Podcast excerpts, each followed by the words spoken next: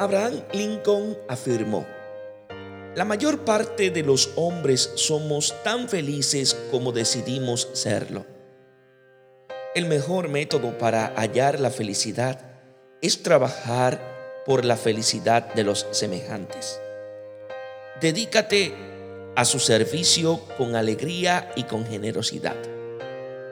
No presumas ser el mejor, porque seas un servidor al igual que una planta necesita del calor del sol para florecer y dar fruto, así tú necesitas del calor del amor para ser útil a los otros y para encontrar la felicidad haciendo felices a los demás.